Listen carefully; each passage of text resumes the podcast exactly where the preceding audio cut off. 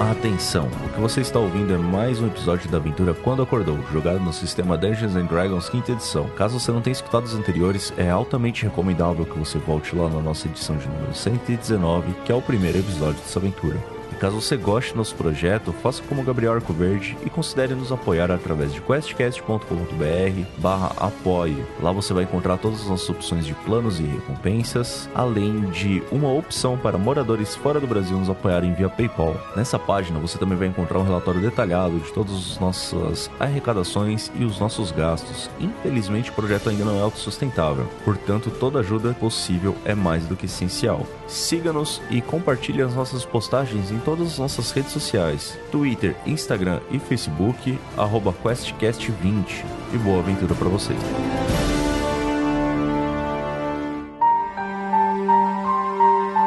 Depois de um encontro inesperado com o líder da maior gangue da Rua do Estanho, Crenco, o grupo descobre que as origens do homúnculo que carregam consigo é mais do que misteriosa. Agora, duvidando da procedência da missão dada por Aurélia e com pistas sobre a origem dessa estranha criatura, cabe ao grupo decidir se vão seguir sua intuição e vasculhar os subterrâneos para chegar mais perto de desvendar a origem de Febofith, enquanto a guerra com Nicobolas ainda irrompe as ruas de Ravnica.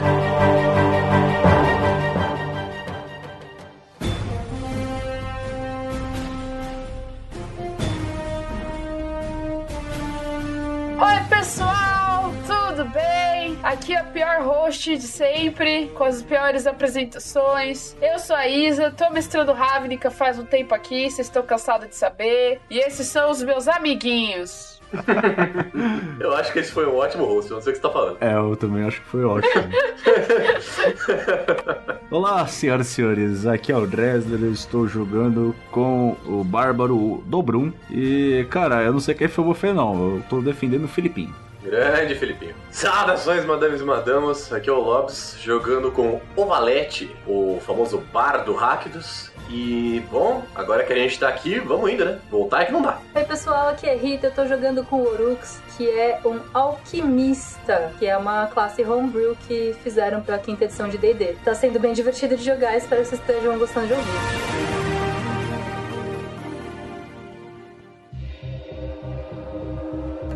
Vocês estavam, depois de uma luta completamente cansativa com o Krenko, vocês estavam descansando, vocês resolveram tirar uma sonequinha, recarregar as energias pela primeira vez toda a história dessa aventura, pelo menos. Vinte e tantos anos de vida ele nunca descansou. Nunca dormiram ou comeram. Nunca mais eu vou dormir. Michael, Michael Douglas. Vocês se encontram nesse prédio que vocês escolheram, adjacente ao prédio que vocês tiveram um encontro com o Krenko. Cada um pegou um quarto num andar qualquer e recarregou suas energias. Vocês estão todos acordando agora, cada um em seus respectivos quartos. E aí vocês me dizem o que vocês vão fazer em seguida. Vocês se lembram que no último encontro com o Krenko, ele deu informações valiosas sobre o paradeiro de Filipinho, sobre as origens do Filipinho, sobre como aparentemente ele saiu de uma organização desconhecida que não representava nenhuma guilda e que o centro de operações deles aparentemente ficava no subterrâneo do precinto 1, abaixo ainda dos túneis Golgari. Filipinho, no meio da batalha, até ajudou vocês, ficou puto. Vocês tiveram toda uma conversa com ele sobre se ele se sentia seguro sendo levado para Aurélia e tudo mais. Ele disse que não. Só para recapitular um pouco dos últimos diálogos de vocês. E aí vocês acordaram aí, o Filipinho ainda está com vocês. Eu não sei com quem que ele dormiu, acho que provavelmente com o Orux. É, ele dormiu dentro da minha bolsa, porque é uma bolsa sem fundo, e aí eu posso carregar ele lá. Beleza. E é isso, vocês todos acordam em seus respectivos quartos. Qual foi o descanso que a gente fez? Quanto tempo a gente ficou descansando aí? Vocês fizeram um descanso longo, com toda certeza. Vocês dormiram por algumas horas aí. Cara, vocês estavam quase mortos. O Orux fez death save na última batalha. Ai, quanto tempo se Eita, passou muito tempo. Eu saio do quarto, aí eu. Pessoal, vocês estão acordados já? Vocês escutam a voz do Dobrum ecoando nos corredores vazios do prédio. eu acordo com a voz dele ecoando, porque eu tava meio acabado. Nossa, um elefante falando ecoando ainda por cima, eu pulei foda. Fiquei, meu Deus!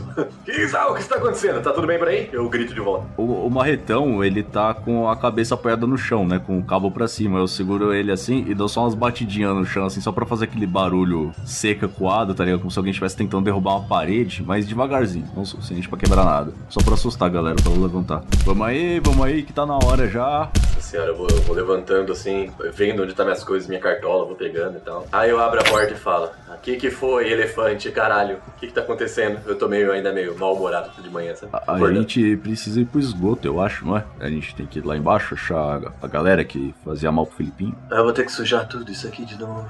Vou ter que levantar os bagulhos. Você não parece o tipo de pessoa que se importa com sujeira, sinceramente. Ah, é que a sujeira tem que vir de um jeito legal e gostoso. Não é só tipo, ah, não, joga qualquer coisa que tenha no esgoto na minha cara. Que não parece legal esse tipo de coisa. Pelo menos me, sei lá, me paga um jantar antes de jogar qualquer coisa na minha cara desse jeito. Mas a gente tem que fazer o que a gente tem que fazer, a gente tem que ajudar o nosso amiguinho careca de um olho só. Aquele cara de tentáculos lá, ele não saberia andar pelas partes de baixo da cidade melhor, eu acho. Cadê ele?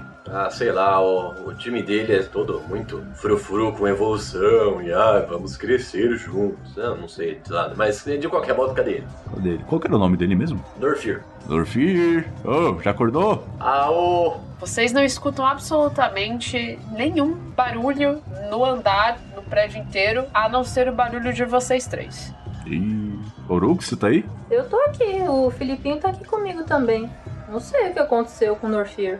Ele apareceu do nada, sumiu do nada, acho esquisito. Vocês sabem o, o quarto onde ele foi dormir. Se vocês quiserem só ir até lá e ver se ele tá lá. Tipo, é, é no mesmo andar que vocês. É tipo a quarta porta à esquerda. Eu vou.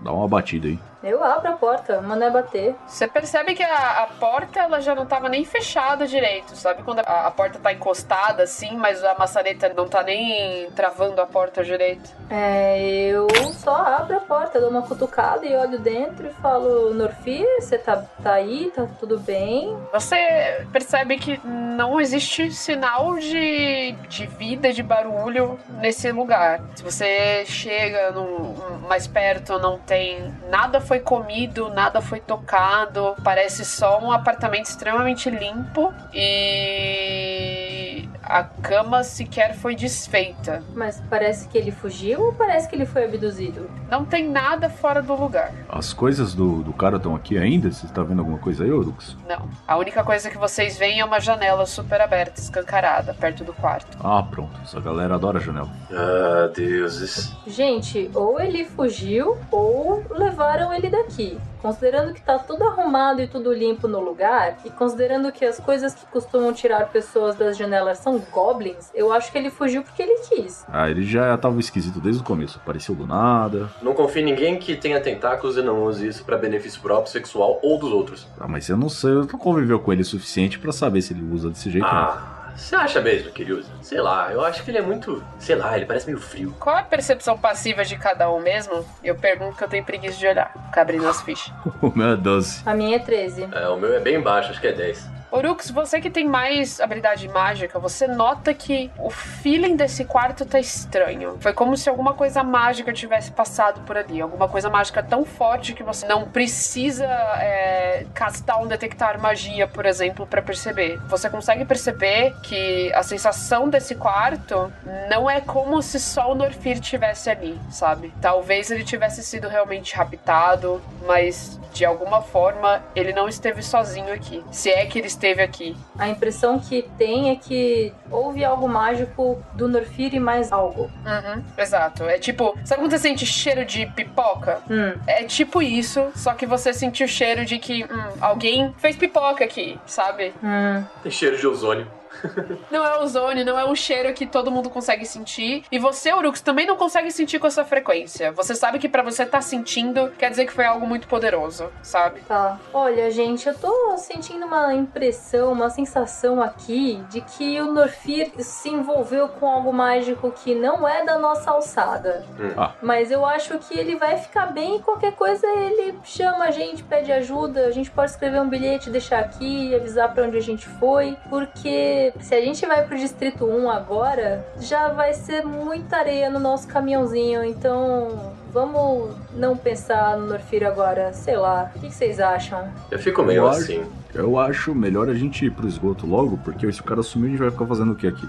Tem a guerra acontecendo lá fora. Exatamente, não é Dobron. Tem muita gente pra salvar, pra ficar cuidando de alguém que só sumiu, não é mesmo? Esse é o ponto. Mas Tá ele, tudo tão arrumadinho, não parece nada muito hostil, não. É só um negócio que eu não entendo o suficiente pra explicar o que, que é. mas ele faz parte do, do respeitável público, gente. Ele faz parte da nossa trupe. Ele, ele merece pelo menos alguma coisa aqui. É, me aguardem um instantinho só. Eu vou dar uma revirada no quarto. Só pra ver se aconteceu alguma coisa, se eu consigo perceber alguma coisa diferente, sabe? Eu coço a cabeça com a tromba. Posso rolar um investigate? Pode. Eu tirei três, porque é isso que eu faço nesse jogo. Então, você me diz aí o que, que eu achei. Pior que você falou que não tira nada mais que dois. Não, não, não, eu já desisti já. Eu já, já percebi que não é assim que funciona na minha vida. O que você pode fazer, Valete, é deixar uma coisa bonita aqui, chamativa, pra que quando ele veja, ele saiba pra onde a gente tá indo, mas só que só ele veja. Eu, eu falo isso enquanto eu tô dando uma. Tipo, tô, tô jogando as coisas pro alto, assim, sabe? Procurando alguma coisa. Falo, é, eu acho que sim, mas. Eu acho que a gente pode fazer mais algo por ele. Eu tô jogando as coisas pro alto, assim, se eu acho alguma coisa. Você só tá tirando da gaveta roupas de uma menininha humana normal e espalhando tudo nesse- no quarto de aparentemente criança que vocês estão. Não existe sequer qualquer sinal de que o Norfir dormiu aí.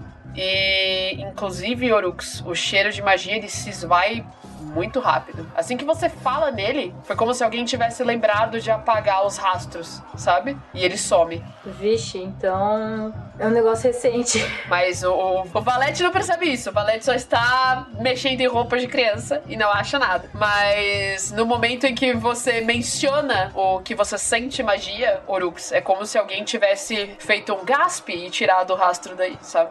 Tá. Eu levanto e falo, bom, eu acho que você tem toda a razão, Orux. E eu não sei se é por incapacidade minha ou se é por um acaso do destino, mas se a nossa trupe ficou um pouco menor, é porque ela há de ficar maior pra frente, certo? Eu não sei se isso faz muito sentido, mas beleza. No momento que o Valete fala certo, vocês, o chão treme. Ah lá. E vocês escutam Ô, capeta. Exato. tom. Tom. Tom. Eu vou olhar pela janela pra ver se isso é daqui de dentro ou se é alguma coisa lá de fora. Quando você olha pela janela, Orux, você tem uma vista muito clara do precinto 1, né? Você vê que aquela estátua esquisita que apareceu do Nicobolas estava derrubada e o portal gigante azul, que você não se lembra se estava lá antes de vocês dormirem ou se estava lá e você só não percebeu, de dentro desse portal azul estão saindo criaturas maiores do que a árvore de Vitugazi que vocês viram levantando antes de vocês dormirem. De dentro desse portal tá saindo quase que um jacaré gigante, preto, da mesma cor dos zumbis que vocês enfrentaram, meio obsidiana. Tá saindo uma garça, outros dois animais que vocês não reconhecem. Você não sabe dizer muito bem o que eles são. Você reconhece o jacaré, meio que uma garça, uma cobra talvez, e um outro que parece um felino. E todos eles são maiores do que a da própria árvore gigante que vocês viram antes. E eles estão caminhando para fora desse portal. A cada passo que eles dão, vocês sentem o prédio tremer e cair pedacinhos do prédio pela à frente do seu rosto, né, pela janela. E eles estão marchando direto e estão batendo na árvore. Eita. Pessoal, olhem aqui pela janela. Tem uns zumbis gigantescos. Colossais, colossais. Saindo ali no precinto 1, que é pra onde a gente tá indo agora. Hum, alguém sabe um atalho? Ah, a gente vai por baixo da rua, certo? Tem uma entrada pro esgoto aqui perto, vocês sabem? Alguma coisa? Porque a gente tem que ir por baixo de qualquer forma, não é? Ah, o, o- o nosso querido Orux pode só explodir uma entrada perigosa se for o caso. Ninguém vai ouvir com esse tanto de passo. É. Mas eu tenho que explodir um lugar que eu sei que é um lugar que tem acesso. Eu não, não, não conheço as entradas. Ah, explode a rua. Dá uma olhada pela janela pra ver se eu vejo alguma valeta, tá ligado? É, exato. Vamos procurar um bueiro. Vamos, vamos descer daqui, pelo amor de Deus. Não vamos ficar aqui em cima, não. Se um desses caras aí virar um braço, ele deita. É você que é um cara rastejante e sabe o que, que tem no, no subsolo. Eu não, não vou pra lá, não. Então deixa comigo. Agora tem que aparecer uma galerinha atirando correntes nas paredes, voando com estiletões nas mãos.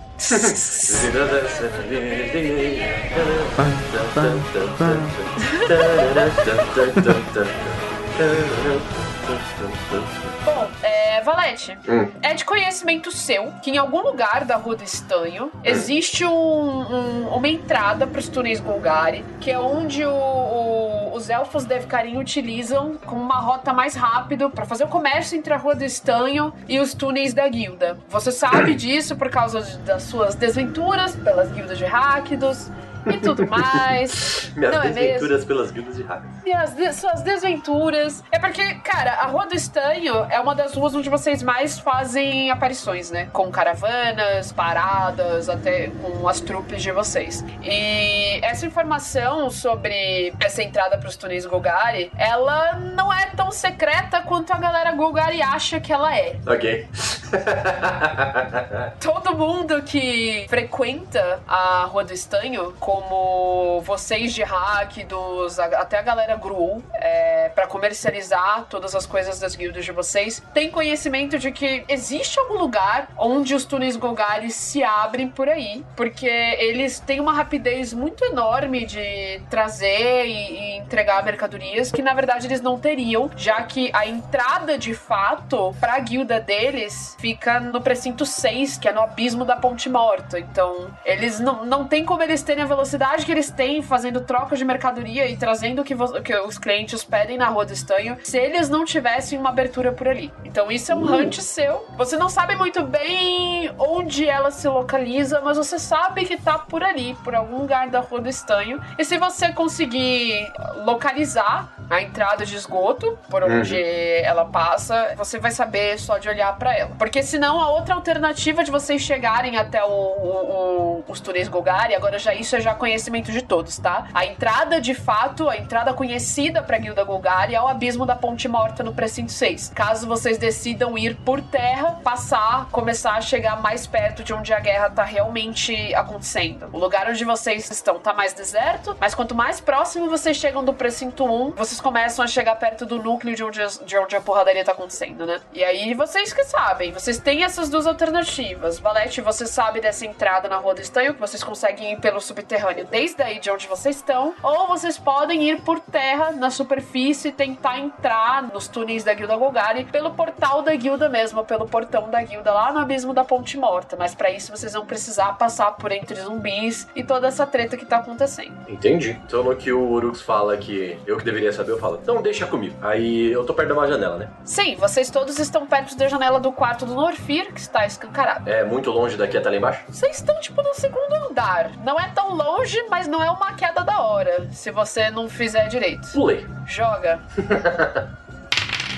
18! Porra! Aê, boa, rapaz. Ah, vai. 18, tá bom. Boa. Dobrum e Orux, vocês veem o Valete pulando pela janela, dando uma piruetinha, aquela coisa bem artística de circo, com as mãozinhas pra trás.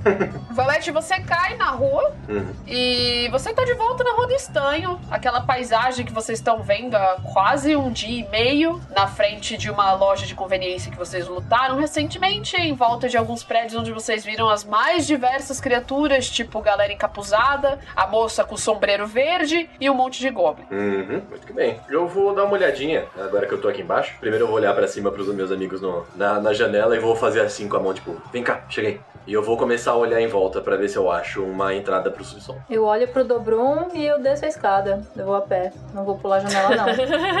Eu vou atrás de você. Ima- Imagina o elefante fazendo esse teste. Acrobacia com elefante. Eu só. Se eu fosse sair pela parede, ia sair quebrando a janela, tá ligado? Não, aí vocês não precisam achar a entrada do bagulho. Ele abre a rua direto pros túneis vulgares, tá ligado? Isso é incrível. Olha, é uma alternativa. Não é mesmo? Enquanto a gente vai descendo, eu vou falando, ô Orux, você viu algum sinal de Goblin por aqui? Os Goblins devem conhecer alguma, algumas passagens pelo subterrâneo daqui, não é mesmo? Ah, depois do nosso encontro com o Krenko, eu e o Filipinho fomos dormir que eu tava um pouco cansado, sabe? Eu me senti um pouco abatido depois daquele encontro. Hum, Se a gente vê um Goblin, a gente pergunta. No momento que você fala o nome dele, Orux, ele abre a bolsa, ele coloca a cabeça pra fora, assim, bocejando e colocando os bracinhos. Dormiu bem, Filipinho? Dou um joinha pra ele. Ele devolve o joinha. Fechou. Deixa eu arrumar alguma coisa pra gente comer. E aí eu vou catar pão na cozinha das pessoas antes de acabar de descer a escada e ir embora. Beleza. O chão debaixo de vocês ainda treme. É incrível. Parece que tem 50 tratores andando a 5 metros de vocês. Sendo que os quatro monstros colossais apareceram a mais de quilômetros de onde vocês estão. Vocês conseguem ver eles no horizonte e vocês não imaginam o, o, o tamanho que eles tomariam se vocês estivessem vendo eles de perto, se de longe eles estavam tão colossais, assim, sabe? E vocês veem que a árvore Vitugazi, todos vocês sabem o quão importante ela é pra guilda de Selesnia, está agora no chão, meio que sem uma perna e sem um braço. E ela não se move mais. E apenas os quatro monstros estão se distribuindo pelo lugar, pelo precinto 1, e meio que se juntando a, a- as raids que os zumbis estão fazendo. Os sons de guerra estão muito mais altos e muito mais frequentes do que vocês já tinham visto. E vocês conseguem ver que se existiam pessoas aos arredores de vocês em algumas casas, vocês escutem janelas batendo, portas batendo, passos apressados, alguns gritos de muito longe, de um pessoal que já está longe, indo para mais longe do precinto 1. ok. E aí, ô Valete, você achou aí uma entrada? Ah, mestre, eu achei uma entrada. Joga o Investigation novamente.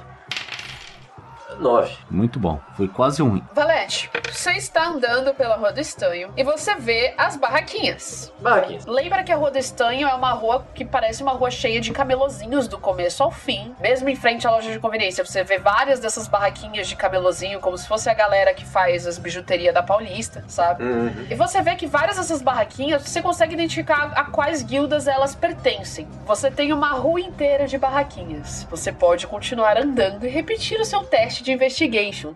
Ou, dentro da lore, você pode seguir andando e ver se você acha uma barraquinha com símbolo Golgari. É exatamente o que eu ia fazer. Que talvez seja ou- esteja de alguma forma conectada com os túneis que levam para as ruas subterrâneas. É, é isso que eu vou fazer. Eu vou procurar alguma coisa de fungo, algum tipo de coisa em decomposição, algumas coisas pelas cores ou insígnias dos Golgares, alguma aranha, algo do gênero. Beleza. Ah, isso, isso é investigation? Você pode ir andando, você vai procurando, você vai contar pro pessoal, você vai ou você vai andar aleatoriamente pra baixo da rua.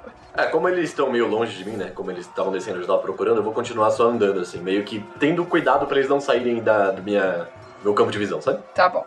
Conforme você vai andando, vocês vão descendo ainda mais é, a Rua do Estanho. Vocês não estão voltando pra onde vocês vieram, vocês continuam seguindo pra baixo. De onde vocês estão, vocês já passaram Nivix há um tempo. Vocês estão. Vocês conseguem já, de onde vocês estão, já ver a igreja barra banco de Orzova, da Guilda Orzov. O que significa que se vocês continuarem andando mais abaixo da Rua do Estanho, vocês vão acabar chegando no precinto 1. Quando você avista Orzova no horizonte, você vê que tem algumas barraquinhas vendendo toda uma seleta variedade de especiarias e cogumelos e diferentes fungos, alguns queijos. No geral, várias coisas que se assemelham a cogumelos, musgos e coisas que vocês não encontrariam na superfície. A barraca ela tem tons esverdeados, tons enegrecidos, existem bastante mosquitos em volta e ela tá ali. Ela parece uma barraca um pouquinho mais discreta do que as outras que tem em volta, que pertencem provavelmente às outras guildas, algumas barracas mais generalistas, mas ela tá lá e você consegue ver nitidamente que ela é uma barraca Golgari, provavelmente vendendo itens da guilda Golgari. Hum, ótimo. Eu vou dar uma, uma olhada pra trás assim e fazer com que as pessoas cheguem mais perto de mim. Nessa, tipo, chamar o Orux e o Dobrum pra perto de mim. Opa, e aí, achou alguma coisa? Então, meu, meu querido Paquiderme, pelo que eu vejo aqui, este local de venda maravilhoso que estamos à frente é uma venda Golgari. Eu imagino que eles não devem andar com as suas coisas mortas e fungos pela luz do dia. Então eu acho que, de uma forma a, a dar a logística para as coisas, deve ter por aqui uma entrada próxima. E é isso que eu preciso que você me ajudem a procurar. Deve estar em algum bueiro. Ah, deve ser embaixo. Então, eu, eu dou uma martelada de baixo pra cima na barraquinha. assim. É, Não, não, não precisa. Ah, agora já foi. Bom, é, tem algo embaixo?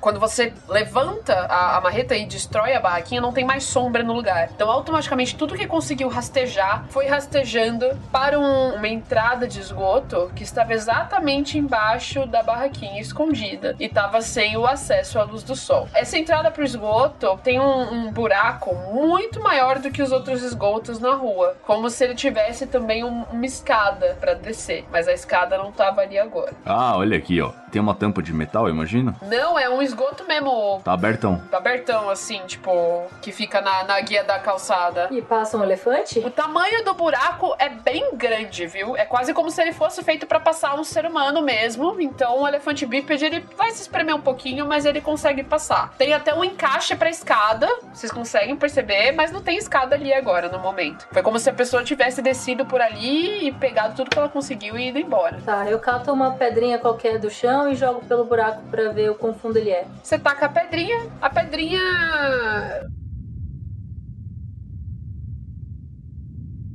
É isso. Suspense. Você não escuta quando a pedrinha cai. Parece fundo. Vocês querem pular? Vocês querem arrumar uma escada, arrumar uma corda? Eu voto corda. Pega esses panos aqui da barraca aqui, que tá tudo arrebentado. A gente pode amarrar um pano no outro e. Antes disso, meu querido Paquiderme, é, Uriux, você consegue me arranjar uma pedrinha dessa de novo? Eu pego uma pedrinha no chão e dou na mão dele. É muito raro, né? É muito difícil achar pedras. Principalmente numa cidade toda devastada por guerra. Falta muita pedra. É que eu não tô prestando atenção, eu tava olhando pro buraco. E aí você me dá na minha mão assim, eu ainda olhando pro buraco, eu vou castar aquele tipo de light nela. Ah, olha aí. Um objeto não maior do que 10 pés, né? Eu vou pegar, eu vou fazer com que essa pedrinha fique brilhando vermelho. É uma cantrip, não gasta slot ali, beleza? E eu vou deixar ela cair, só pra iluminar o caminho. Pra ver se tem alguma entrada dos lados ou se é só um turno infinito, assim. O bárbaro, o elefante, tira um monóculo da roupinha de couro ali e coloca. É, então, o espectro de luz vermelho é um dos mais difíceis para as pessoas enxergarem. Seria melhor se fosse verde ou até mesmo branco. E aí ele guarda de novo, tá ligado? Ah, deixa eu fazer minha luzinha, pelo amor de Deus. eu tô olhando pra baixo.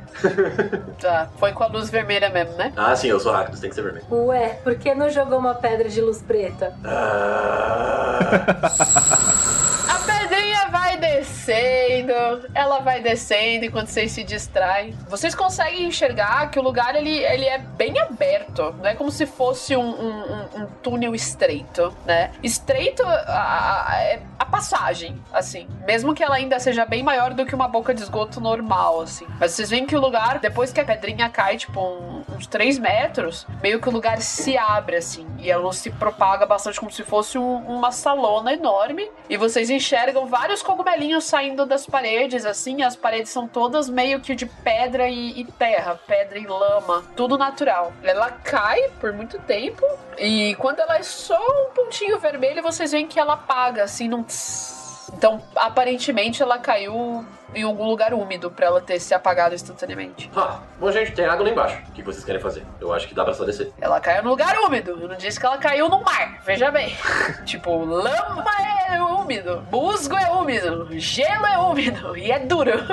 Ah, ok, justo. Eu, eu sou um mestre muito bondoso com vocês. gente, não é exatamente que tem água, é mais que. é uma coisa úmida que tem lá embaixo. Acho que a gente pode descer com calminha. Ah, mas dá, dá pra fazer uma estimativa. A gente pode arrancar os todo dessas barracas aqui do lado, fazer uma corda aí, amarrar aí e descer. Vamos, vamos, eu já tô fazendo. E aí eu começo a rasgar uns panos e fazer isso. Uhum, eu vou fazendo a mesma coisa. Bom, vocês vão ah, difamando a barraca Golgari, o Orux de Dobrum, pelo menos. Valete, você se junta a eles? Não, eu vou sentar e tocar uma musiquinha na minha flauta enquanto eles estão fazendo isso. Orux, eu acho melhor você ir amarrando e eu rasgando. Os meus dedos são um pouco grandes. Aí é difícil, sabe? Parece uma boa ideia. Aí eu vou lá rasgando. É, e aí o Filipinho vai ajudando a pegar mais panos em outras barracas. Olha que legal. Quando você fala isso pro Filipinho, o Filipinho olha pra você com cara de puto, do tipo. "Hum". E ele levanta da bolsa assim, sai da bolsa, dá uma esticada nas pernas, dá aquela espreguiçada e sai, sai andando meio puto assim, tipo. "É, é, é, é". Olha, Felipe, você trata de fazer as coisas de boa vontade, porque a gente tá fazendo isso aqui pra salvar a sua vida, viu? Ele olha pra você e ele volta andando pra uma barraca branca e vermelha e começa a arrancar os panos também. Mas ele ainda parece que tá resmungando. Adolescentes. Bom, Filipinho traz mais pano pra vocês, vocês continuam nessa, nesse teamwork. Vocês conseguem fazer, dependendo do, do tempo que vocês forem ficar aí. Se vocês ficarem, tipo, até uns 20 minutinhos fazendo, vocês conseguem uns 30 metros de corda fácil. Ô Valete, você não tá fazendo muita coisa, faz o seguinte, ó. Acende esse último pano aqui, por favor. Eu paro de tocar, vou até o pano e vou botar fogo nele com um isqueiro. Não, não, não, não, não. Não assim, aí eu vou dando uns tapas, tá ligado? Ah, ah, mas você, você, o quê? Não, é ac- acender de luz, igual você fez com a pedrinha. Ah, ah, sim, claro. Eu, eu vou chegar perto dele de novo e vou castar light. Ah, muito obrigado. Aí faz o seguinte, ó, Rux, enquanto você vai amarrando os panos, você vai jogando lá embaixo. Aí quando o negócio encostar lá na parte de baixo e ele começar a apagar, a gente sabe que chegou lá no fundo. Parece bom essa ideia. Ok, vamos lá. Você castou? Uhum. Castei o light no, no bagulhinho, na, no- na pontinha do pano. Tá bom. O Filipinho, ele abaixa, assim, põe as mãozinhas no chão e enfia a cabeça bem lá, na- bem lá dentro do, de onde tá o esgoto, enquanto vocês derrubam o, o- o paninho, né? O tecido vai descendo, descendo, descendo, descendo, descendo, descendo. E chega uma hora que o, o- ele fica lá com a luzinha acesa, assim, e ela meio que balançando, assim, levemente. Ela tá bem distante. Valete, você vai na frente? Eu vou, tá tudo bem, vamos lá. Eu, eu aguento. Ah, tá bom. É, segura o Filipinho. Aí eu de- deixo o Filipinho nas mãos do, do Dobron. Sobe aqui, ô, ô pequenininho. E, e ele, ele escala você e fica de cavalinho na sua cabeça. Aham. Bom, não acho que vocês precisam de teste pra descer essa corda. Talvez só um- um destreza básico, né, nem acrobacia. Então, se cada um puder fazer. Seria um Athletics, se pá. Que é mais tipo um teste relacionado a. É tipo, mano, a escalar corda, tá ligado? Atletismo. Tá bom. Então façam um Athletics aí, galera. Todo mundo. É, eu tirei nove. Eu não sou um cara muito atlético. 20. É, como era de se esperar. Lógico, se é idiota o teste, eu passo. 22, um 20 natural, inclusive, ó. Eita! Muito bem. Eu paro de costas pro esgoto, aí eu abro os braços e falo, Valete, observe. E desço como uma pluma. Eu nada posso fazer além de observar e bater palmas. O tecido não rasga, ele não faz barulho, ele não quebra a parede, nada acontece. Smooth. Tranquilíssimo. Já eu levei tipo meia hora devagarinho, pegando o pé bem nos nós que eu dei pra ficar seguro, pra não escorregar, porque eu vou cair, eu sou fraquinho. Orux, você chegou na metade e você colocou o pé em falso na corda que vocês fizeram e você foi escorregando com a mão até chegar no final dela. Você tá com a mão toda queimada. Ouch. Tá, eu perco um de vida. Não é pra tanto, mas você tá sentindo um pouco de dor nas mãos, então cuidado com suas próximas ações, não esqueça disso, tá?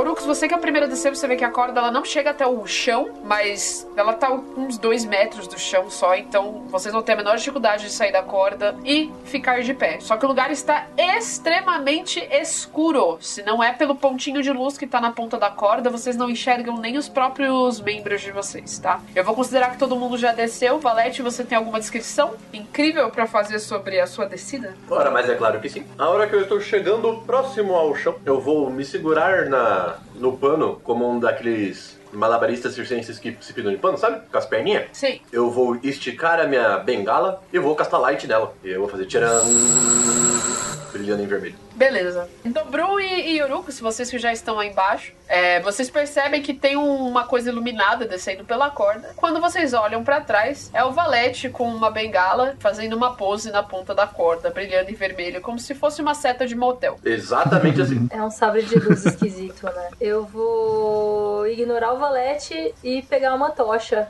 E acender uma tocha com fogo. Beleza. Do momento em que Orux acende a tocha e ignora o Valete. Se o Valete quiser, inclusive, manter o doce de Natal dele aceso Com toda certeza. Nora.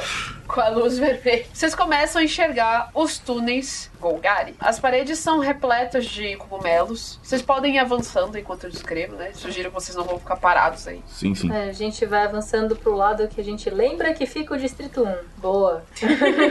Vocês estavam de frente pro Distrito 1 e o túnel só se abre pra frente, então não tem muito erro. Ah, ótimo. Como o Valete explicou, essa passagem ela é, ela só pode levar pra um lugar que é o portão da Guilda Golgari. E a maior concentração da Guilda Golgari fica no, no subterrâneo entre o precinto 6 e o precinto 1. Né? E vocês vão andando. No começo é tudo muito cavernoso. É uma coisa com erosão natural, as paredes são completamente irregulares, todas extremamente úmidas. Vocês estão pisando.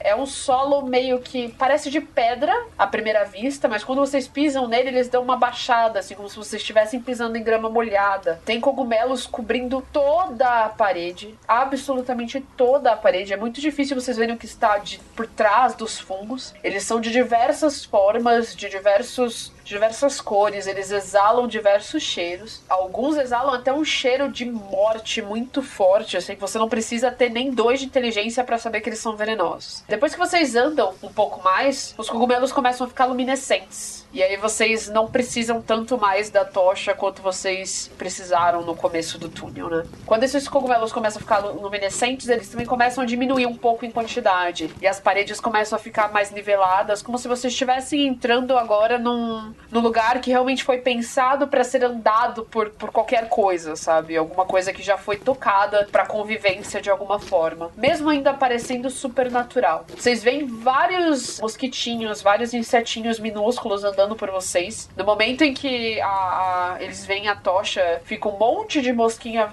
varejeira em volta, o que é muito estranho, porque vocês estão no subterrâneo e tá cheio de inseto voador por lá. Vocês veem diversos tipos de insetinhos rastejantes. O lugar todo é bem vivo. Por mais que ele pareça é, calcado em morte e tenha um cheiro muito característico de esgoto, vocês não conseguem dizer que aquele lugar é morto.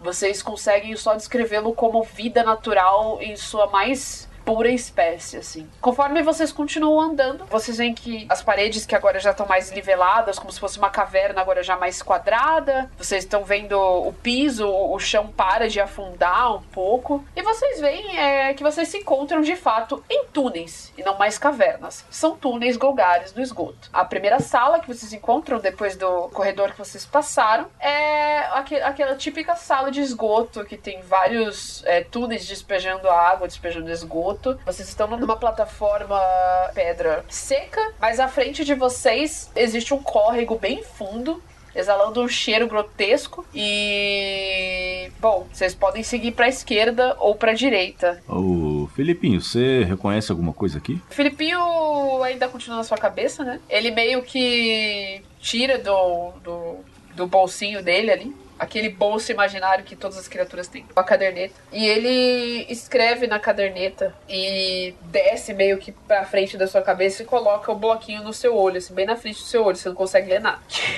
Eu pego com a pontinha dos dedos assim e afasto.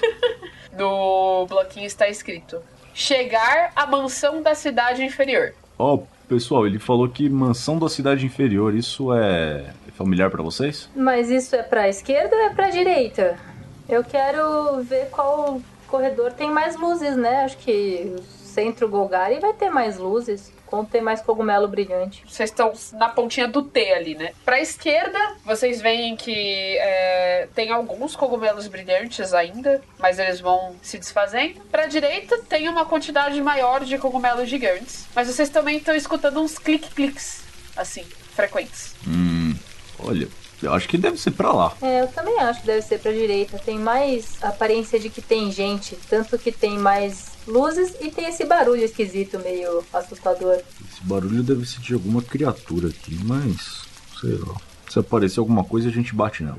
Eu acho que para onde tem vida deve ser a mansão, certo? Eu estaria que sim. O Filipinho, ele dá uma acenada com a cabeça, ao mesmo tempo que ele faz um shrug, assim, do tipo, é, don't state the obvious. Tá, então a gente tenta se lembrar de como era aqui, talvez fazer uma marca na parede, aí eu vou na parede e queimo alguns cogumelos para ficar uma mancha na parede. Pra se a gente seguir um caminho e não for o caminho certo, a gente voltar e achar essa bifurcação de volta. Rola um D20 então, por favor. Nove. Tá, como é que você faz isso? Ah, eu pego a tocha que tá na minha mão e eu estendo o braço e, assim pra cima e faço um, um movimento circular, só tipo um lero-leros.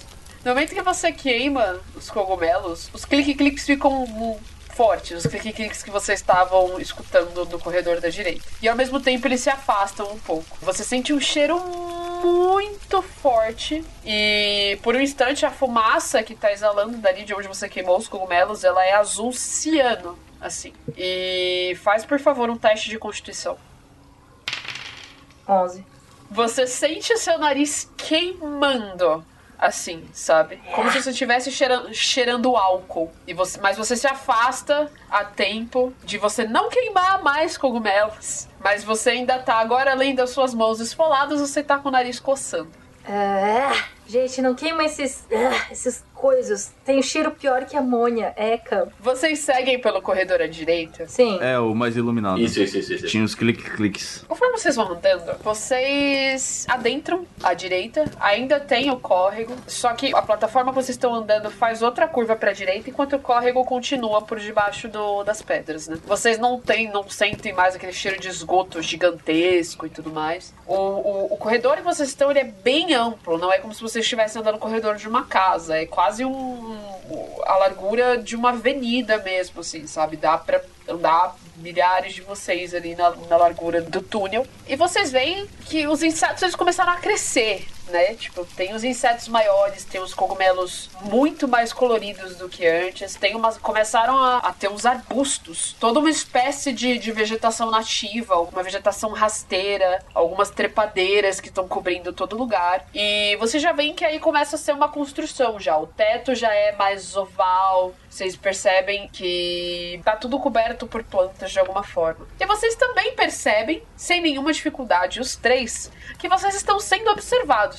Vocês vão andando por esse corredorzão até que vocês se encontram num- numa espécie de sala, numa espécie de uma sala meio encruzilhada, assim, que tem, contando com a porta de onde vocês saíram, tem uma, um portal à frente, um à esquerda e um à direita. Vocês ainda sabem que vocês estão sendo observados. Vocês só não sabem como, nem pelo que, mas vocês têm a sensação de estarem sendo observados. É, insetos fazem clique, né? Ou, alguns deles, eu acho. A grande maioria deles, sim. Vocês acham que alguns desses insetos sabem o caminho? Que a gente devia perguntar? É isso que eu ia sugerir. Vamos pedir informação, não custa nada, né? É. E a gente tá aqui em paz. Não estamos aqui pra atacar ninguém, bater em ninguém, matar ninguém. A gente quer só passar pra investigar. É, a menos que vocês sejam amigos do dragão. Se forem amigos do dragão, aí eu vou querer bater em vocês. Eu- tenho a mais impressão, na verdade, o fato de que os Golgarios não geralmente veem muito bem quem invade a casa deles, assim. São uma galera meio caseira, eles são meio, sei lá. Mas a gente tá no meio de uma guerra. Nós de Ravnica temos que nos unir contra aquele dragãozão. Não era essa a ideia? Não é por isso que fomos convocados pela Aurélia? Não tinha um negócio assim? Os Golgari também foram convocados. É, eu só não sei se eles partilham do mesmo, da mesma visão que a gente tem. Mas sigamos em frente, realmente. Qualquer coisa a gente bota fogo em sete. É isso, né? Não tem muito mais o que fazer. Mas a líder Golgari não tinha o caso com o, com o cara de azul lá? É verdade, você tem razão. Boatos dizem, né? Boatos dizem. Eu não sei dessas fofocas aí, não. Mas se bem me lembra, ela nem tá aqui mais. Mas, enfim, sigamos. Ô, galerinha, tem alguém aí que topa trocar uma ideia com a gente aqui ou só ficar olhando? A gente só quer pedir uma informaçãozinha aqui pra gente sair logo desse lugar. Eu vou dar um passinho pra trás só e dar uma apagadinha na minha bengala aqui. Vou rolar um stealth, sabe? Só pra ter certeza. Rola aí. Foi um 11. 11 de stealth, acabou de abaixar a bengala. Baixei a bengala. Aonde você, aonde você quer pensar que está escondido? Ah, vê bruxa. Eu vou ficar. Eu vou ficar só mais pra trás, assim, ficar longe bastante do fogo e tentar ver se tem. Tipo, ficar perto da parede, sabe? Aham, beleza. Fica a dúvida, eu acho que com fogo eles enxergam pior do que sem fogo. Que bom que alguém tem inteligência na parte, né? É, Esse cara não sou eu, vocês sabem disso. É, o Valete não sabe disso. Eu acho que então estamos todos interpretando muito bem seus personagens. Se eu fosse ser inteligente, eu tinha botado fogo em tudo aqui, porque eu posso fazer isso. Mas não, eu sou meio idiota. Tá tudo bem, vamos seguindo. Eu não tenho wisdom, eu tenho inteligência. Vocês escutam clique, clique, cliques mais forte, mas dessa vez vocês sabem que ele está vindo do teto. que é um lugar que tá tão alto que a luz da tocha ainda não conseguiu chegar, assim. Uhum. Eu olho pra cima, assim, tentando focar o olho. É. A gente quer chegar na. Aí eu puxo o papelzinho do bolso assim, olho. É mansão. Mansão subterrânea que tá escrito aqui? Eu não sei ler direito. Mansão da cidade inferior. Mansão da cidade inferior, isso. O Filipinho bate no papel assim com a mão duas vezes. Ah, desculpa, Filipinho. É, você pode apontar pra gente por, por onde a gente vai, por favor? Se vocês quiserem que a gente siga vocês, só entrem num dos túneis que a gente segue. Tô aqui com as mãos pra cima, não tô sendo agressivo com nada nem ninguém, viu? A gente tá só de passagem. Eu digo olhando pra cima, tentando enxergar com aquelas caretas de eu não enxergo porra nenhuma. Vocês entendem a fala humana? É, alguém fala clique, clique aqui. Não. É, Eu, eu não falo inseto. Eu falo comum e goblin. Vocês que estão olhando pra cima, vocês começam a enxergar vários pares de olhos, tipo aquele olhos de mosquito, sabe? Eu sei. Só que num formato oval, assim. É, é como se fosse uma mistura de olho de gato com mosquito. É tipo uma colmeia de olhos. E vocês começam a enxergar vários desses olhos. Vários pares de olhos. Juntos com os clique-clique. Como se eles tivessem todos, tipo, uns 10 pares de olhos amontoados um em cima, de outro, um em cima do outro no lugar mais escuro do teto. Mas eles não parecem que vão descer pra ajudar vocês de alguma forma. Eles estão só observando. A gente só quer uma informação. Aí eu aponto pra um dos túneis. E aí eu falo, é esse aqui. Se for esse aqui, faz, faz uns barulhos aí. Se for esse túnel aqui que a gente tem que seguir, por favor. Nada? Não é esse não. Tá, e esse daqui é esse daqui? Ah, você me pareceu entender o que eu tô falando. Então a gente tô tentando estabelecer a comunicação aqui.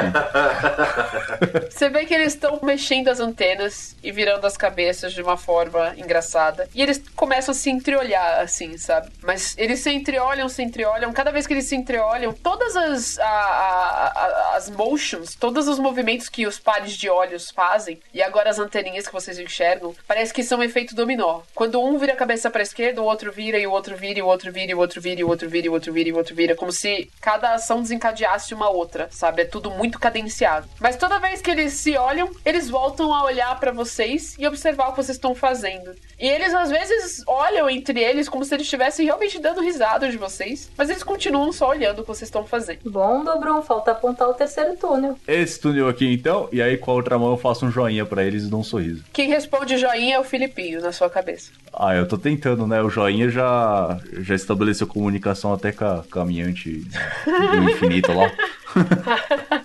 A andarilha. Essa aí. É esse aqui então, né? Dobron, talvez eles não saibam falar nossa língua. E parece que eles estão dando risada.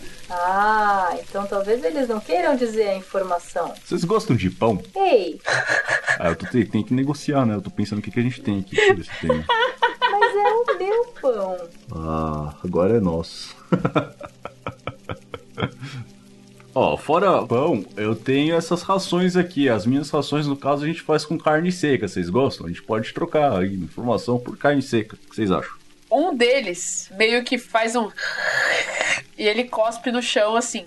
E o, o, o brilho é meio luminescente, mas ele logo se apaga. Olha só, é. Boca salivando eu entendo o que quer dizer. Aí eu tiro assim. Cinco, eu tenho 10 dias de ração, né? Eu tiro 5 dias de ração assim e jogo mais na frente, assim, no chão. Ó, pode pegar aí, é de vocês. E se você me der a informação, eu jogo mais esse tanto aqui também. Ai, tá bom. Se vocês derem informação, eu jogo o pão junto também. Hum, Vocês nunca viram tantos olhos sendo rolados pra cima em sequência quanto vocês viram agora. Pareceram todos insetos muito cansados e sem paciência com vocês. Então, poxa, a gente que tinha que estar sem paciência. E aqui. novamente, um deles cospe. E o cuspido tá lá, luminoso, mas ele se apaga. É, eu vou ver pra que lado eles cuspiram. Se eles cuspiram na porta de algum dos, dos túneis. Bom, Orux vai até o cuspido de um dos pares de óleo. E o cuspido, ele está próximo de um arbusto de cogumelos. Hum, Esse arbusto de cogumelos, eles são cogumelos que eles estão brilhando, mas eles não estão brilhando como se eles fossem abajures bonitos que nem os outros. Eles estão brilhando meio que pra dentro, assim. Eles estão brilhando verde. As folhas, o caule e a raiz desses cogumelos Vocês conseguem ver as raízes meio que grudadas na pedra, assim, o que é muito estranho, porque são cogumelos. Elas estão pretas. E os cogumelos em si, eles são de um verde muito escuro e eles emanam essa luz, é bem no cerne deles que não se dissipa para fora. E no meio dos co desses cogumelos, bem no meio deles, você consegue enxergar como se fosse um medalhão caído. Eu pego esse medalhão. Quando você vai aproximar a sua mão do medalhão, você escuta uns Eu tiro a mão não tento mais. No momento que você aproximou a mão, a sua mão esquentou como se você estivesse aproximando a sua mão do fogo. Ah, deve ter doído, já que minhas mãos estão meio ardentes. Dobrum, você consegue ver aquilo ali? Você consegue me dizer o que, que é? Minha visão não é muito boa, mas eu vejo um negócio que parece um medalhão ali, mas quando eu tentei pegar, queimou. Hum, deixa eu ver aqui. Eu tento reconhecer se tem alguma insígnia no medalhão, alguma coisa sem encostar primeiro. Sua visão não é tão melhor que a do Orux, mas você consegue ver o, o- que o medalhão ele tem um como se fosse um insetão com umas presonas assim no meio deles, meio esverdeado. E você reconhece que é o símbolo da guilda Golgari nesse medalhão. No meio dos, dos cogumelos incandescentes. Hum, Eles são cogumelinhos bem comuns mesmo, eles parecem champignões assim. É um símbolo Golgari aqui. Aquela mansão tem alguma coisa a ver com os Golgari? ah, se é um símbolo Golgari, eu posso tentar ver se eu sei alguma coisa sobre isso. Talvez eu saiba alguma coisa, Isa, eu posso rolar arcana. Acho que você não precisa rolar arcana. Isso é um medalhão Golgari, um Golgari Locket. Você sabe que cada medalhão de cada guilda, ele é incrustado com uma magia meio que de assinatura daquela guilda. E você não precisa saber castar nada ou nem ser um mago para que aquele medalhão consiga fazer aquela magia por você. E esses medalhões, eles são carregados, eles são muito extremamente raros em cada guilda. E geralmente apenas as pessoas mais importantes de cada guilda possuem um. E é isso que eles fazem. Cada medalhão ele, ele carrega um poder específico daquela guilda que pode ajudar os membros daquela guilda em alguma situação, sabe? Eles são medalhões mágicos por si só. Olha, Dobrum, se for um medalhão Golgari, o que parece ser, quer dizer que é um item mágico poderoso que pertence a alguém muito importante aqui na guilda. E se pá, é por isso que eu não tô conseguindo pegar. Ele faz alguma magia específica que eu não sei qual que é. Talvez se fosse Zet eu talvez soubesse, veja bem, não sei. Mas pode ser isso que está fazendo com que eu não consiga pegar. Ou não, talvez ele esteja quebrado. Alguém tem Dispel Magic? Ô, ô Valete, você tem alguma magia aí pra me ajudar? Porque eu só sei colocar raios em potinhos. Eu paro pra ver se esse amontoado de cogumelos por acaso não lembra o corpo de uma pessoa morta. Esse, depois desse grito, né, eu saio de onde eu tava tentando me esconder. eu olho pra frente e falo assim: ah, senhores, bota fogo nesses insetos e vamos sair logo daqui. Pelo amor de Deus. Vocês escutam o clique, clique, clique, clique, clique, clique, clique, clique. Ah, clique, clique, clique pra vocês também. Ninguém vai pôr fogo aí em vocês, não. A gente só vai passar aqui. Ninguém vai botar fogo em vocês se vocês se comportarem. Então fiquem de boa. Ô, Valete, eu já botei fogo em dois cogumelos lá atrás e já doeu meu nariz, tá doendo até agora. Não, não vou correr esse risco. Melhor tapar o nariz então. Mas dói. Mas de qualquer modo, eles não parecem felizes com vocês tocando nisso. Acho que talvez a gente deva deixar isso aí. Eu acho que ele me pareceu mais infeliz com você ameaçando eles. Ninguém vai pôr fogo em ninguém aqui, não. Relaxa que ele é maluco. Ele é doido, não sabe o que tava falando. É, Dobrum, você vê vários pares de olhos concordando com você. Ah, que bom que vocês sabem falar, então, entender o que a gente tá dizendo. Vocês não estão cooperando porque vocês são. são. são Golgari, ó. São um bando de insetos. No, no momento que o Orux fala aquilo, é, tem uma patinha que sai da luz e manda um joinha. Ah, eu mando o joinha de volta, vamos não se atacar. Vocês querem que eu pegue esse medalhão ou não? Os pares de olhos meio que olham pra você assim. E as patinhas agora elas fazem um, um, um shrug meio que tipo. "Ih." Sei lá. Ó, ah, a gente só tem um inimigo aqui, tá? A gente não é inimigo entre a gente, não. O inimigo é o dragão que tá lá em cima. E se ele lascar as coisas lá em cima, ele vai lascar as coisas aqui embaixo também. Então tá todo mundo no mesmo barco furado aqui, certo? E eu prometo que se a gente encontrar alguém importante da guilda Golgari, eu devolvo o medalhão. Não vou roubar, não faço questão dessas cores aí. Não, não combino com verde, desculpa. É, nem eu. Vocês podem ver. Apesar de eu gostar de verde, vocês podem ver que eu não ligo muito pra nada, na verdade. Eu vou tentar pegar o medalhão de novo. Tá bom. Você quer que eu pego? Sua mão tá queimada, deixa que eu pego. Tá bom. Be my guest. Tenta aí. Eu jogo a tromba pra trás do ombro, assim, sabe? Pra não ficar com a tromba muito perto, porque ela é muito sensível. Aí eu vou com a patinha, assim. Tá bom. Conforme você aproxima a patinha dos cogumelos, você percebe que aqueles cogumelos são extremamente quentes. Você vai continuar? Eu vou, vai. Tá bom. Você vai rolar com e você vai pegar o medalhão. Show, vamos rolar Constituição aqui. 18, olha aí. Olha lá. Beleza, você sente um. tss. Te dá uma ardência, mas você consegue pegar o medalhão. Aí eu solto o medalhão. Ó, Urux, pega aqui rapidinho. Rap... Ai, ai, tá queimando isso aqui. Aí eu solto na mão do Urux e eu enfio a, a mão na lama, assim, sabe? Aí eu sinto a lama fresquinha, aí eu. Ah, Nossa, isso ajuda. Você vê que o lugar onde você encostou a mão no cogumelo tá meio esverdeado, tá? Uhum. P- p- Pode Ah, ser. isso aqui eu acho que passa depois. Ô, tá, e aí? A gente vai por qual túnel aí? Vocês querem jogar. Não, não dá pra jogar uma moeda porque tem três túneis, droga. Não sou bom de Eu matemática. vou ver o que, que o medalhão faz. Se o medalhão consegue, sei lá, se servir de bússola, alguma coisa assim.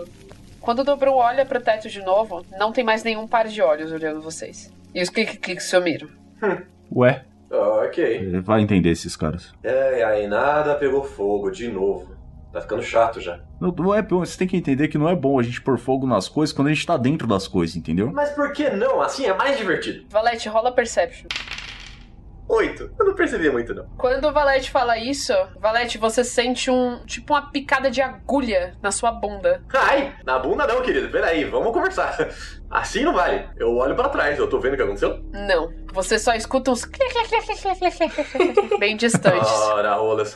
Na próxima vez que qualquer um de vocês me parar de botar fogo em alguma coisa, eu vou botar fogo em vocês dois. Foi claro? Ah, eu queria ver você tentar. Ah, eu vou tentar também, só. Porque você sabe que eu não consigo. Então você. a gente vai rindo. Ora, Bom, a sua bunda tá doendo, tá? Eles realmente te furaram. tá tudo bem, é uma sensação comum pra mim. Mas o que, que eu investiguei no, no medalhão? O que, que ele me disse? O medalhão ele tem um brilho tênue, verde, né? Apenas no símbolo. Ele é feito de pedra e é como se ele tivesse cravado em lava verde, assim, a cabeça de um inseto com dois pares de pinça pra baixo, assim. É o símbolo Golgari. Orux, esse medalhão na sua mão, ele só emana essa luz mágica e você sente o poder que ele tem nele como se você estivesse segurando um dos seus potinhos de magia. Uh, nice. Mas eu não sei usar, não sei beber isso. É, algo te diz que você não precisa beber, na verdade. Tá bom. Talvez que não seja nem uma boa ideia, bebê. Bom, vocês ainda se encontram num salão com quatro passagens diferentes. Não era três, não? São três mais a de onde vocês vieram. Ah, tá, ok. Eu, eu aponto o medalhão para as três passagens e vejo se ele muda de alguma coisa, esquenta, vibra, alguma coisa. Se ele quer voltar pro dono dele, sei lá. Você vai apontar para as três passagens e eu quero que todo mundo role percepção de novo. Vocês estão muito ruim de percepção, gente. Doze. 11.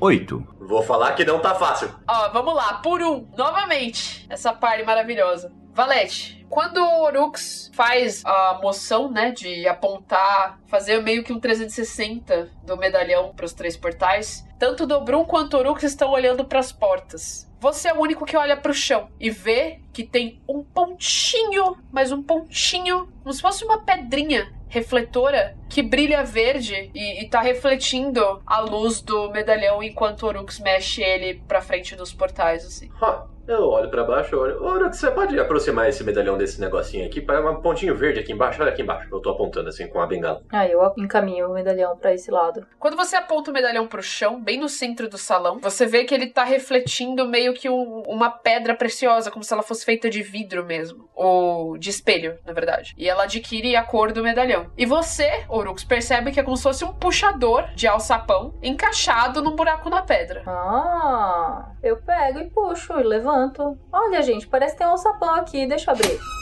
Nossa, nem sabia que dava pra ir mais pra baixo. Né?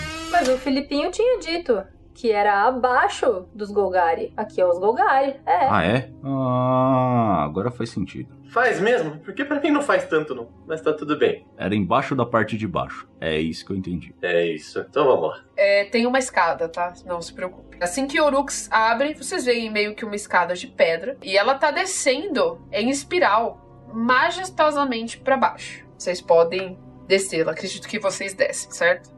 Uhum. Vamos, eu vou na frente, eu ainda tô com a tocha na mão. Então eu vou atrás, girando a minha bengala. E eu vou ver se tem algum tipo de trilha que acende com o medalhão na minha mão também. No momento que vocês descem a escada, é, parece que vocês estão numa parte que agora realmente pode ser considerada túneis Golgari. Descendo a escada, a primeira coisa que você vê, Orux, são vários é, pares de olhos semelhantes àqueles que vocês tinham visto, mas agora vocês reconhecem corpos junto a esses pares de olhos. Eles são insetos com seis pares de perna esverdeados, com antenas para trás, esses olhos meio que de gato, meio que de mosquito, com presas para baixo nos dentes. É, eles se assemelham a uns louva-deuses, só que um pouco mais assustadores. E eles vestem armaduras e carregam armas.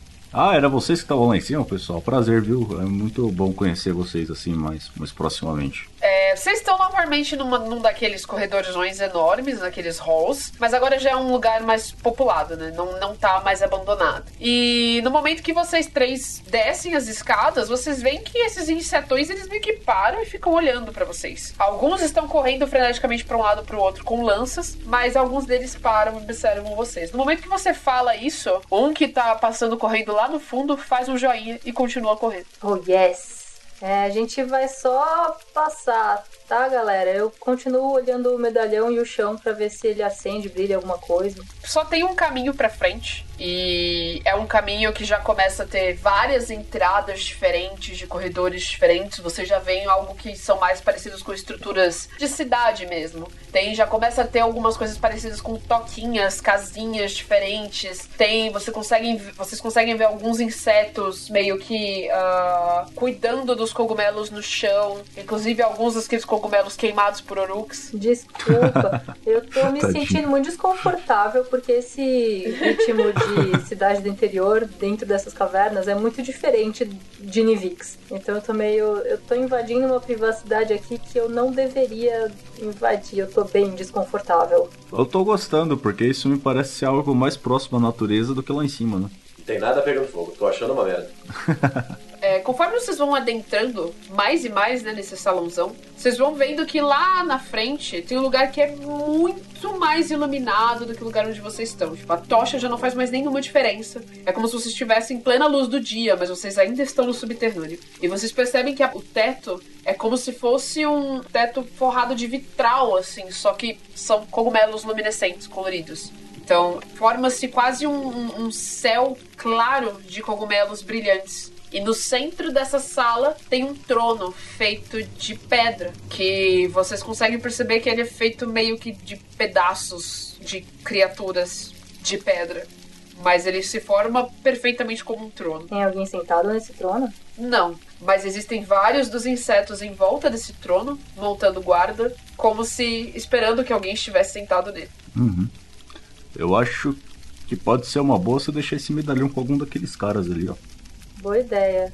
É, alguém aqui tem um ranking alto? Alguém aqui consegue conversar na língua comum? A gente precisa de um guia para chegar em algum lugar. A gente realmente não quer entrar em conflito com ninguém. No momento que você fala isso, nessa altura, um dos, dos insetos guardas que estão aí do lado. Orux, você já ouviu falar deles, tá? Você agora que tá em luz, você sabe reconhecer que esses podem ser os famosos Krau, são insetos que vivem e são o maior braço da, da guilda Golgari hoje em dia em Ravnica, depois dos Elfos das Sombras, que são os Devkarim. Você reconhece o que eles são, você sabe que eles são hostis e é muito estranho, talvez pelos esforços de vocês lá em cima e não atacarem nada, eles estejam dando uma colher de chá para vocês, mas eles não têm têm fama de serem bondosos ou caridosos ou de ajudar estranhos em território Golgari. Muito pelo contrário. Todos vocês três sabem que o território Golgari dificilmente aceita estrangeiros. Mas talvez pela ausência da líder de guilda no próprio trono, eles não estejam tomando decisões muito perspicazes. Como sinal de boa fé, eu estou pegando esse medalhão que eu achei ali em cima e colocando aqui. E eu apoio em cima do trono e me afasto com as mãos para cima. Quando você chega próxima do trono, um dos Krau avança com a lança para cima de você. Ele te afasta. Eu tô com as mãos para cima diz- mostrando que eu estou desarmado. Eu tiro devagar o mostro o medalhão e coloco no chão aos meus pés e dou dois passos para trás. Falo, ó, tô devolvendo isso que eu achei e a gente quer só desvendar o que estava acontecendo embaixo do território de vocês. A gente também não quer estar aqui. Todos os insetos que estão na, na, na sala se entreolham. De novo aquela cadência. Como se eles conversassem entre si sem vocês olharem, sem, sem vocês escutarem o que eles estão falando. De novo aquele efeito dominó de cabeças olhando uma pro lado da outra. Quando vocês percebem, vocês estão cercados. Quando eles cercam a gente, eu falo, ó, vou falar que eu não queria estar aqui, não, mas eu tô achando aqui embaixo muito mais legal que lá em cima, viu? Vocês estão de parabéns, ó. Eles vão cercando vocês devagar. E um deles se aproxima, aquele que tava mais à frente, né? Os que estavam à frente do trono. Ele pega o medalhão numa das patinhas. Ele analisa o medalhão e entrega o medalhão pro guarda que está ao lado dele. E eles ainda estão cercando vocês. Se vocês olharem em volta, vocês veem que não tem mais nenhum inseto pelo salão. Estão todos eles fazendo um círculo em volta de vocês, extremamente curiosos e com olhares incisivos do tipo, o que, que vocês estão fazendo aqui? Não é muito difícil de, de, de desvendar esse olhar. Mas eles não estão apontando as armas. Eles estão com as armas ao lado do corpo. E quando um deles inclina um pouco a cabeça para a esquerda, em confusão, vocês escutam clique, clique, clique, clique de várias cabeças inclinando para a direita em sequência, como se fosse um efeito dominó novamente. Vou repetir. A gente descobriu que talvez houvesse um laboratório temível, cruel, embaixo aqui do território Golgari. A gente quer investigar esse lugar. Não estamos aqui para fazer nada contra vocês. Estamos só de passagem. Estamos sinceramente perdidos. Se vocês puderem ajudar a gente a sair daqui, tanto para o nosso objetivo como de volta para a superfície, talvez fosse uma solução também. Tô me distraindo. Todo- Você não quer falar no meu lugar? Eu tô. É isso aí, tudo que ele falou. A gente precisa achar um lugar aqui embaixo, era embaixo de embaixo. Vocês estão embaixo, a gente precisa ir mais embaixo agora. Dobrum, enquanto você tá falando isso, tem alguém deslizando um papelzinho debaixo da sua orelha novamente. Alguém que estava escondido nesse momento. Aham. Aí eu pego o papelzinho assim e olho. É aquele mesmo papel de antes, de quando vocês estavam lá no na casinha do Crenco, meio amassado. Parece que ele tem um papel reutilizado. Escrito: distrai eles. E aí, vocês sabem algum lugar aqui? Talvez seja pra lá? E aí eu aponto na direção de algum túnel, alguma coisa assim. Se bem que é tudo túnel aí, né? A gente tá embaixo da terra, afinal de É, é tudo tudo. Tem vários, tem várias aberturas, tem vários lugares. Tem tipo duas portas à esquerda da, tra- da traseira do trono, tem duas portas à direita da traseira do trono, tem todas as casinhas, as hortas de, de cogumelo. Tem uns túneis de tipo a nível de voo assim na catedral que tem como se fossem uns casulos. Se vocês olham pra cima, vocês veem que tem tipo uns abelhões dormindo assim no lugar. É tudo parece muito ameaçador agora que vocês estão olhando. Ah, desculpa. Onde tá minha educação? Eu esqueci disso. Eu tinha prometido pra vocês. Aí eu tiro o resto da- das minhas carnes secas, assim, enrolado num paninho. E aí eu estendo. Tipo, sabe? Um pano enrolado como se fosse uma sacolinha. Aí eu estendo pra, pra eles assim. Ah, eu tinha prometido esse aqui pra vocês, ó. Ele se aproxima, assim, muito elegantemente. Você vê que, ele- que eles, eles andam assim, tipo, eles têm realmente aquele porte de centauro, né? Só que eles são insetos. Ele se aproxima com a lança numa mão e ele meio que eh, chega com a cabeça próxima da carne e dá um sniff, sniff, assim, tipo. E ele dá uma pensadinha no negócio, mas ele faz um. um- um, ah, assim, com, com- balançando a cabeça e indo pra trás. Ele não gosta? E aí, um dos insetos meio que vira a cabeça de sopetão pra direita. E vocês escutam um clique, clique, clique, muito alto. E quando um sai correndo, vários deles saem correndo na mesma direção, como se fosse um efeito dominó em cadência, nenhum ao mesmo tempo. E se vocês olham também, vocês veem que é o Filipinho correndo pra direita. mas que que esse o que moleque você tá fazendo? fazendo? Todos os insetos saem correndo atrás do Filipinho com armas a fogo. O Filipinho, ele saiu correndo e ele se enfiou num, num túnel que era tipo um túnel escorregador pra baixo, assim, sabe? E todos os insetos saem correndo atrás dele. Vocês querem alcançar o Filipinho antes dos insetos? Vocês, por favor, façam um teste de Athletics, porque Cara, vamos tentar, né? senão vocês vão só se misturar ao- ao- aos Krau e aí vai ser sanguinolência. Bom, eu tirei um natural. Eu também. Eu tirei 14. Foram dois críticos. Qual o problema de vocês? O meu 14 foi completamente anulado. Me ignora.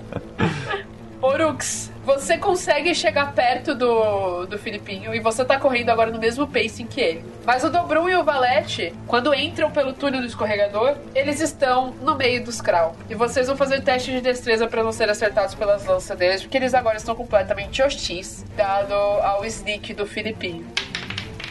20 natural. Ô, louco! É isso. Caraca. Eu não sei, eu não sei as coisas. Só me resta torcer aqui. Obviamente que não, tirei um 6. É, Maravilhoso você 6. é muito grande, não dá pra. É. Ai, ai, ai. Ai, deixa eu ver aqui o dano dessa porra. Então tá bom, eu vou rolar aqui o, o daninho. TPK. TPK. Você toma 8 de dano, eles te desentalam do túnel e eles vão te furando com a lança, porque agora eles não estão correndo atrás do Filipinho, eles estão querendo, tipo, parar vocês. Porque até então eles achavam que vocês estavam de boinha, mas um de vocês saiu correndo. Então, é. O Valete, eles tentam pinçar você com as lanças, eles são muito rápidos, mas você vai desviando deles com maestria, como se estivesse fazendo uns vogues bonitos assim, enquanto e desviando das lanças. Eu tô imaginando máscara desviando de tiros no filme. É por aí mesmo. Filipinho continua correndo e vocês agora estão descendo escadas infinitas, assim. O lugar para de ser iluminado, que nem estava na mansão da cidade inferior, onde vocês estavam. E agora ele volta a ser aquelas cavernas estranhas, naturais e escuras. Tanto que agora o, o- a tocha do Orux começa a ficar mais reluzente. Os insetos, você percebe que o clique-clique ele vai ficando cadenciado de uma forma que vocês escutam cada vez mais clique-cliques. E agora vocês também escutam uns bzzz, bzzz, e vocês também escutam uns e vocês escutam coisas vindo de cima e coisas vindo das laterais. Ó, gente, eu acho que era aqui pra baixo que a gente queria vir, viu? Não precisa dessa hostilidade toda. E Ai, tá vocês. Filipinho, ele tá meio que de mãos dadas com você, Urux. E ele te dá um joinha assim, mas ele tá com a cara muito tipo. E, mas ele continua correndo escada abaixo. É uma, esca- uma escadaria gigantesca em espiral pra baixo, pra baixo e pra baixo. Valete e Dobrum, vocês vão fazer mais um teste de destreza, porque vocês ainda estão no meio dos. Crão.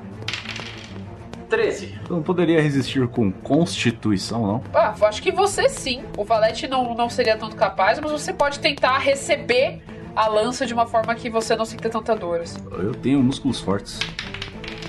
17, olha aí, bem melhor. Boa! vocês dois não levam mais pensados de lanças. E conforme vocês vão indo mais e mais pra baixo, os insetos eles eles estão se aglomerando, mas eles estão meio relutantes em continuar descendo, sabe? Vocês desceram tipo mais de 60 lances de degraus quando os insetos não são mais ouvidos atrás de vocês. Uhum. Eu grito pra trás. Eu falei, a gente só queria ir embaixo de embaixo. Acho, acho. O Filipinho, ele tá, tipo, correndo e fazendo. Eu, Filipinho, não faz mais isso, cara. Era só você falar a direção que a gente tinha que ir. Porra, a gente tava perguntando isso pros bichos. Se você sabia, por que, que você não falou? O Filipinho olhou com raiva pra você e ele meio que aponta pra própria mão, assim, como se ele estivesse falando do papel que ele te deu. Eu falo, ó, não vem com raiva de mim não, porque olha isso daqui, ó. Eu levanto o braço, mostro embaixo da costela, assim, uns furinhos. Tá vendo isso aqui, ó? Que foi tudo eles que tiraram porque você saiu correndo. Era só a gente ter vindo andando que eles deixavam de boa. O Filipinho, ele tá correndo com os braços cruzados. Ah, Puto. esses adolescentes. Vocês continuam descendo, agora o Filipinho não tá mais correndo. Por algum motivo, parece que ele sabia que os Krau não iam seguir vocês até aqui. Parece que ele tá familiar com esse lugar em específico. Vocês olham em volta e meio que não tem mais cogumelos nas paredes. Vocês não escutam mais clique-clique. Não tem mais planta. É tudo pedra e terra. A sensação de vida que vocês tinham nos túneis Golgari, ela não chega mais aqui. E vocês se encontram ao pé de toda essa escadaria, num lugar, num salão redondo, grande, que não parece ter nenhuma porta. Bom, e agora? Pra onde a gente vai? Eu tento olhar pra ver se tem alguma coisa, sei lá, tá esquisito isso. A gente tava no esgoto, a gente caiu num ninho de formigas e agora a gente tá nessa pedra aqui, sei lá. Vocês acham que. Felipe, a gente tá indo pro lado certo? Filipinho olha pra você e se ele tivesse dois olhos, você veria que talvez uma das sobrancelhas desse- dele tivesse erguida e a outra não, com uma cara de tipo, eu sei do que eu tô fazendo. E ele faz assim com a mão do tipo, show. Tá, tá bom, então mostra o caminho, né? Ele de novo faz assim com a mão do tipo show, como se você estivesse em cima de alguma coisa. Tá, tá, tá, tá. Eu dou espaço pra ele, né? Dou dois passos pra trás, falo. "Ah, ah, ah." Quem sabe, sabe, né? Ele agacha e ele coloca as duas mãozinhas no chão e ele tira as duas mãozinhas do chão. E ele olha pra você, Urux, com o olho meio lacrimejante. E aí ele, ele tira o, o, o bloquinho do bolso dele. O bolso que não existe porque ele não usa roupas. É um bolso tipo um canguru. Ele é um marsupial, meu Deus do céu, descobrimos. o, o- o bolso de carne. aquele bolso Acme da Looney Tunes, tá ligado? Ah, meu Deus. Eu prefiro imaginar que ele seja um marsupial do que essa piada suja aí. Enfim, ele tira o bloquinho e ele escreve. E ele é, ele meio que tá escrevendo muito, assim, como, se estivesse escrevendo um textão. E aí ele arranca a página e entrega pra você, Urux. Eu leio o que ele escreveu na página. Na página tá escrito assim: Eu prometo proteger e salvar Filipinho. Só que ele colocou muito mais vogais nessa palavra do que vocês acham que deveria ter. E aí tem quatro linhas, meio tortas, assim, que ele tentou fazer reto, mas na verdade estavam tortas. E ele entrega o lápis dele pra você também. Ah, quer que eu assine um contrato prometendo que vou te proteger? É porque o que a gente fez aqui até agora não valeu nada, né? Ele meio que tá, tá mexendo com os próprios dedinhos assim e desce uma lágrima do olho dele. E vocês veem que ele tá tremendo de alguma forma. Ele tá com muito medo de estar ali de novo. Dobrum, talvez o contrato escrito tenha algum significado simbólico. Eu não sei. Eu não ligo. Eu assino. Flá, faço uma rúbrica que parece uma minhoquinha.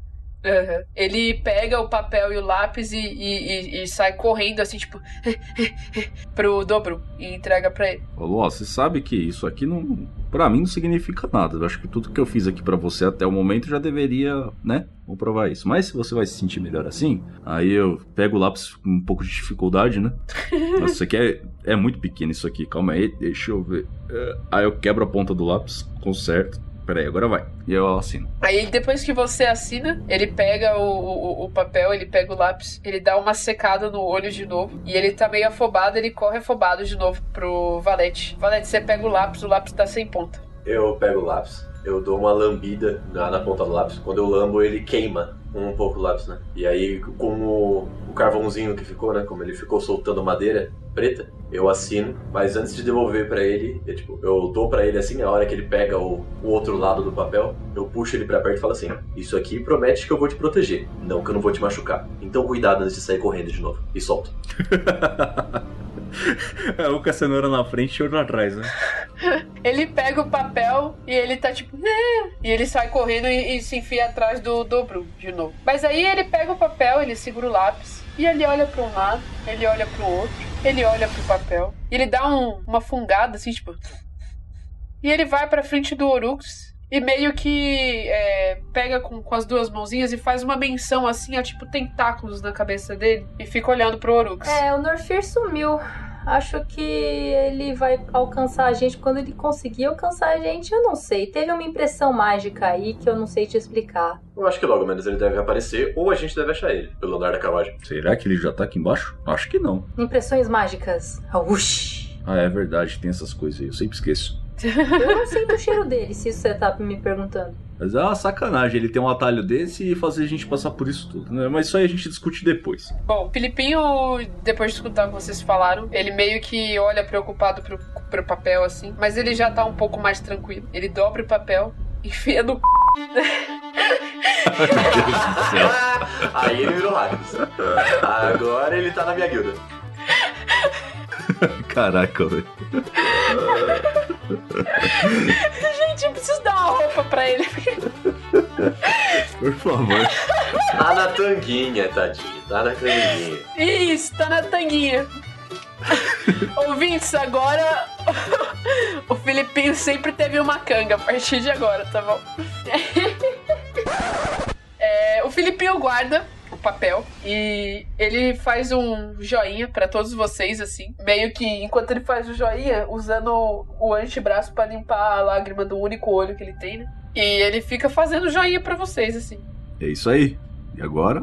Agora a gente acha um jeito de sair daqui. Eu vou começar a olhar em volta pra ver se eu encontro algum tipo de passagem ou algo assim. O Filipinho agacha no chão, coloca as duas mãos no chão, duas mãozinhas azuis dele no chão. E ele não fala nada, mas as mãos dele brilham azul. O chão meio que para de ser de pedra e vocês começam a perceber que o chão vai muito suavemente se transformando em um chão de madeira. E o Filipinho está com as mãos exatamente numa entrada de um outro alçapão para baixo, que no momento em que as mãozinhas dele para de brilhar, ele abre e faz com a mãozinha para vocês seguirem ele. E lá vamos nós! Mais para baixo.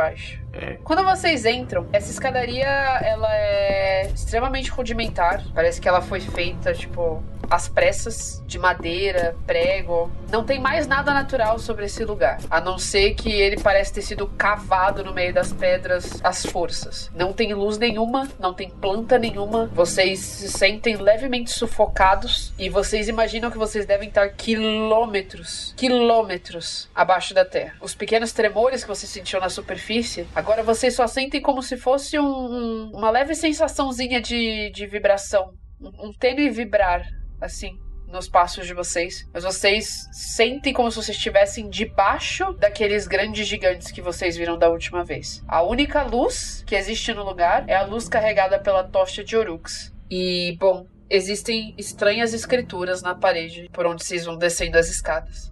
Eu vou aproximar a tocha das inscrições e vou tentar ler o que está escrito nas paredes.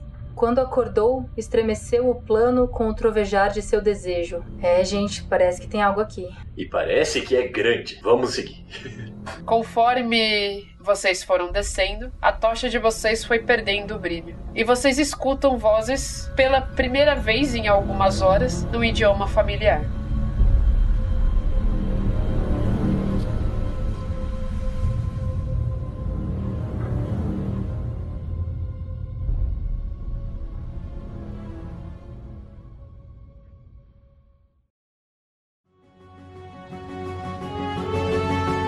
Vai um agradecimento muito mais que especial a todos os nossos apoiadores do mês de março, que foram eles: Matheus Oshiro, Vitor Carvalho, Henrique da Gama, Arthur Bilíbio, Diego Leite, Luci Ferrato, Gabriel Arcoverde, Vinícius Emanuel, Fernando Discácio, Ivan Lemos, Nefi William, Henrique Alves, Luiz Cousen, Eduardo Chagas, Alisson Sturza, Thaís Moskin, Renan Araújo, Vitor Ramos, Leandro Fiamengue, Eduardo Chagas e Ricardo Mendes.